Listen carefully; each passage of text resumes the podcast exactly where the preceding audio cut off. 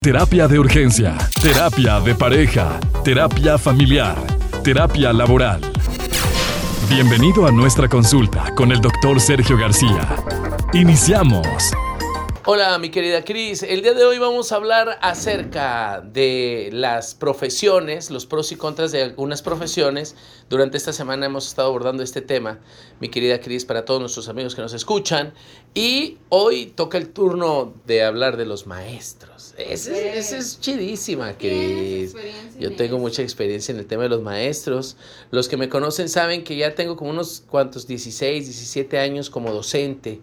He sido docente pues de de todos los niveles prácticamente, preescolar, primaria, secundaria y nivel superior.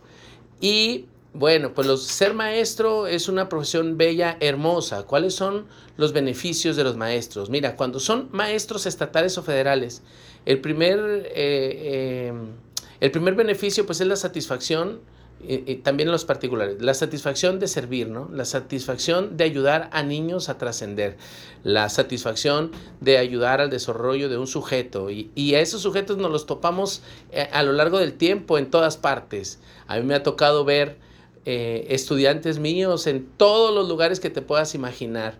Me los he topado como policías, como enfermeras, como médicos, como arquitectos, de que después de tantos años de, habernos encontrado, ya hoy ya algunos son, son profesionistas también y sus hijos incluso ya han estado en escuelas donde a mí me ha tocado estar. Bueno, ser maestro es una de las profesiones más dignas que, que te puedas encontrar, pero también tiene sus contras. Bueno, estamos primero en los beneficios de ser maestro. Eh, e, e, esa satisfacción del servir, esa satisfacción de ver cómo una persona se puede desarrollar y puede cambiar a lo largo del tiempo a través de tu mano, a través de tu contacto, a través de, esta posibilidad de, estar juntos. Otra de los otro de los beneficios es el servicio médico, por ejemplo, cuando eres estatal o federal. En la ciudad de Chihuahua, los maestros federales tienen el servicio del ISTE. Tener un servicio em, así a nivel federal bien constituido, pues eh, da certeza, ¿sí? Se cumple con esta certeza de, la seguridad social. Entonces, tener servicio médico es muy bueno. El ISTE para los federales y para los estatales es pensiones civiles del Estado. ¿Qué es lo malo del tema del servicio médico? Por ejemplo, para los profesores estatales no hay eh, eh, este servicio de, mm, de, de vivienda, por ejemplo no hay eh, la posibilidad de acceder, por ejemplo, a Infonavit. Los maestros particulares sí, porque los maestros particulares tienen seguro social y, y por tener seguro social, pues automáticamente están, están incluidos en el, en el Infonavit. Pero los maestros estatales no. Los maestros estatales no tienen eh, esta posibilidad de tener servicio médico como, perdón, de tener Infonavit. Entonces no hay, eh, dentro de su seguridad social no hay vivienda. Ese es, ese es un, uno de, cuáles, cuáles son los contras que tiene la profesión de ser maestro. Otro de los contras es un fenómeno que nosotros llamamos el síndrome de burnout. El síndrome de burnout es una afectación que a lo largo del tiempo va integrando el inconsciente del sujeto por desgaste.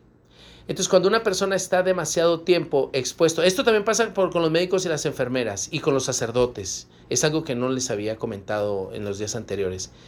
Cuando la persona está expuesta a, a, esta fricción ordinaria de cállate, siéntate y entrégueme las tareas, ya le dije que se siente y hágase para allá, por favor, formen una fila, que formen una fila. Todas estas cuestiones provocan desgaste en el sujeto. Entonces, cuando eso lo haces un año, cinco años, quince años, veinticinco años, treinta y dos años, que muchos maestros decirte, Cris, que duran hasta 35 años, 40 años en el servicio docente. Y esto es por gusto y por necesidad. Te digo porque necesidad, los que es por necesidad. Hay unos que es por gusto otros que es por necesidad. Los que es por necesidad es porque el sistema de, de jubilación de los federales hace que si tu categoría fue muy alta, todo mundo se va con un tope salarial que creo que son 15 salarios mínimos. Entonces, si el maestro estaba ganando 30 mil, 40 mil pesos al mes y se jubila, a partir de ese momento le bajan el sueldo a un tope en el que todos los, federales se se, pueden jubilar. En los, en los estatales no. En los estatales la persona que se jubila se jubila exactamente con el monto con el que, con el que en ese momento está percibiendo. Esa es la diferencia grande entre los federales y estatales y esa es la razón por la que muchos docentes federales continúan en el servicio y entonces no se jubilan. Tú en, en, el sistema federal te vas a encontrar personas de 75, 82 años de edad que no se han querido jubilar porque son jefes de enseñanza, son supervisores, son asesores técnico-pedagógicos, que ganan muy alto, tienen claves muy altas, que, la clave C, que, la clave A y todo eso. Oye, eh, Sergio, pero eso no podría llegar a un punto de ser, con, todo respeto, ¿verdad? Contraproducente, porque llega a un punto en el que choca con lo, lo, nuevo, ¿no? Con a lo mejor incluso la tecnología, con los nuevos sistemas. Y entonces hay a lo mejor ahí fricción, ¿no? Sí, claro. Claro, y, y, y entonces el tiempo te alcanza y tú ya no respondes a lo que la circunstancia actual te demanda. Los nuevos muchachos, el classroom, todo esto. Y eh, estás dando exactamente en el punto, Cris. Muchos maestros que estaban en esa circunstancia cuando llegó la pandemia tuvieron que jubilarse a fuerza porque ya no podían responder ante esta, ante esta necesidad tecnológica. Pero muchos de ellos, de los más grandes, ya no están frente a grupo. Pero es una lástima, ¿no? Que le bajen el sueldo de esa forma. Porque, o sea, la verdad es que los maestros, yo respeto muchísimo esta, este esta profesión porque, o sea, están formando a las generaciones se meten una trabajal. Sí, o sea, una todo el tiempo. no es nomás en el aula. Sí. Y entonces siento que de alguna forma es uno de los trabajos más o menos valorados, reconocidos, Sí, claro, claro, y, y lamentablemente hace pues que por necesidad tengan que permanecer ahí. Como te mencionaba, mm, la mayoría de los que llegan a, a, esas edades y que permanecen en el sistema federal con esas claves ya no están frente a grupo. Entonces eso de alguna manera los protege de esta fricción de la que hablaba pero los que sí están frente a grupo sufren muchísimo y hacen sufrir también a los estudiantes. Y a todo mundo a su alrededor dice, ya que se jubile. Pero pues la persona no se puede jubilar porque si se jubila le van a bajar el sueldo y ese nivel de vida que llevó a lo largo de los últimos 20 años, pues olvídate, lo pierden. Entonces sí, y muchos que se jubilan de maestros federales, por ejemplo, pues caen en la tristeza, en la depresión. Entonces, por, por eso dicen, para irme a mi casa solo, a estar aquí mejor en, en esta oficina, pues aquí me quedo.